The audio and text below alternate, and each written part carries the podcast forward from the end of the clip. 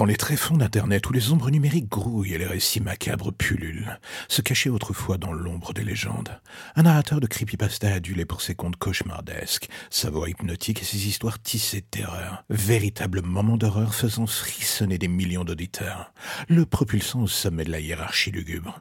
Mais la célébrité, même dans le royaume du glauque, a toujours un prix. Mon enquête a débuté par des murmures, des fragments inquiets chuchotés dans les commentaires et les forums. Les fans fidèles parlaient d'un changement dans, l'ombre des légendes, d'une noirceur dépassant le cadre narratif, d'une obsession plus ou moins malsaine pour l'horreur, le genre qui s'immisçait dans ces récits de manière un peu trop forte. La curiosité et cette goule insatiable m'a poussé à plonger dans l'abîme numérique, à vouloir traquer la vérité. Et c'est là que j'ai vu les premières anomalies. Elles étaient subtiles au début, des descriptions plus viscérales, des détails atroces plus fréquents, une jubilation macabre qui venait teinter la narration. Puis la frontière s'est estompée. Les histoires ne se contentaient plus d'effrayer, elles semblaient hanter le narrateur lui-même. Il parlait d'insomnie hantée par des spectres issus de ses propres fictions, de cauchemars où les lignes entre l'imagination et la réalité finissaient par se dissoudre. Plus ou moins intrigué et surtout inquiet, j'ai tenté de le contacter. Les réponses furent évasives, teintées d'une paranoïa croissante. Il invoquait l'inspiration, la nécessité de pousser les limites du genre. Mais derrière sa voix, j'entendais le craquement d'une âme en péril. La suite de mes recherches dans les tréfonds du web m'ont mené à des communautés obscures, à des adorateurs dérangés qui vénéraient dans l'ombre des légendes comme un prophète du macabre. Des commentaires déments louaient sa descente dans la noirceur, l'encourageant à aller plus loin, plus sombre, à franchir des limites jamais explorées. Le poison des likes, la soif insatiable de validation, avait lentement rongé son esprit. En quête de sensations toujours plus fortes pour satisfaire son audience, il s'était lui-même englouti dans l'abîme qu'il créait. Le dénouement, comme vous l'imaginez, fut tragique. Une nuit, lors d'un direct particulièrement macabre, dans l'ombre des légendes s'est effondré en hurlant, ses yeux dilatés de terreur.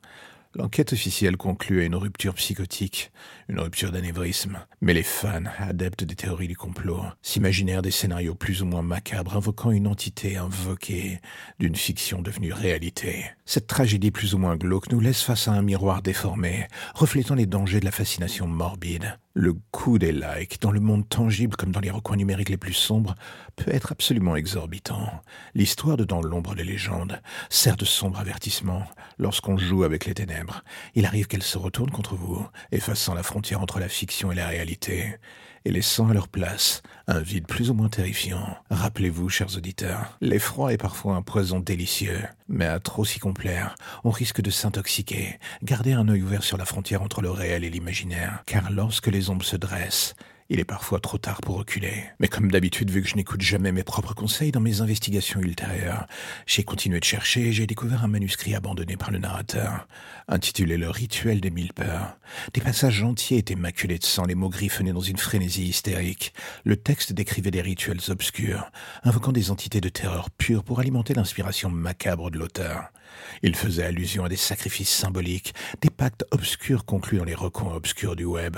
Et c'est alors qu'un frisson glacial a parcouru mon échine. Était-ce une création fictive poussée à son paroxysme, ou la folie avait-elle franchi le seuil, transformant la fiction en une réalité cauchemardesque? Mon enquête m'a mené à un lieu sinistre mentionné dans le manuscrit, un cybercafé abandonné, repère des fans les plus extrêmes de Dans l'ombre des légendes. Là, dans la poussière et la pénombre, j'ai trouvé un hôtel macabre, des symboles ésotériques peints sur les murs, des enregistrements laissés derrière, qui révélaient des cérémonies nocturnes, des voix chantant des litanies étranges, une obsession malsaine pour le narrateur et ses histoires. La question me hante encore aujourd'hui. La tragédie du narrateur était-elle une conséquence de son imagination débordante ou les forces démoniaques invoquées ont-elles franchi l'écran transformant son existence en un terrain de chasse cauchemardesque? La réponse réside probablement dans les espaces obscurs de l'esprit humain, là où la fiction et la réalité se fondent dans un tableau d'effroi absolument insoutenable. L'histoire qui entoure dans l'ombre des légendes n'est pas seulement une mise en garde contre les dangers de l'obsession et de la quête maladive de validation. Non, elle nous rappelle que certaines lignes, une fois franchies, ne peuvent plus être traversées. L'univers numérique, tout comme notre imagination, recèle de coins obscurs où les ombres chuchotent des promesses parfois trompeuses. N'y prêtez pas trop d'attention, car parfois, les monstres des histoires ont un appétit pour les âmes, et les clickbait macabres ont un prix plus élevé que vous ne l'imaginez.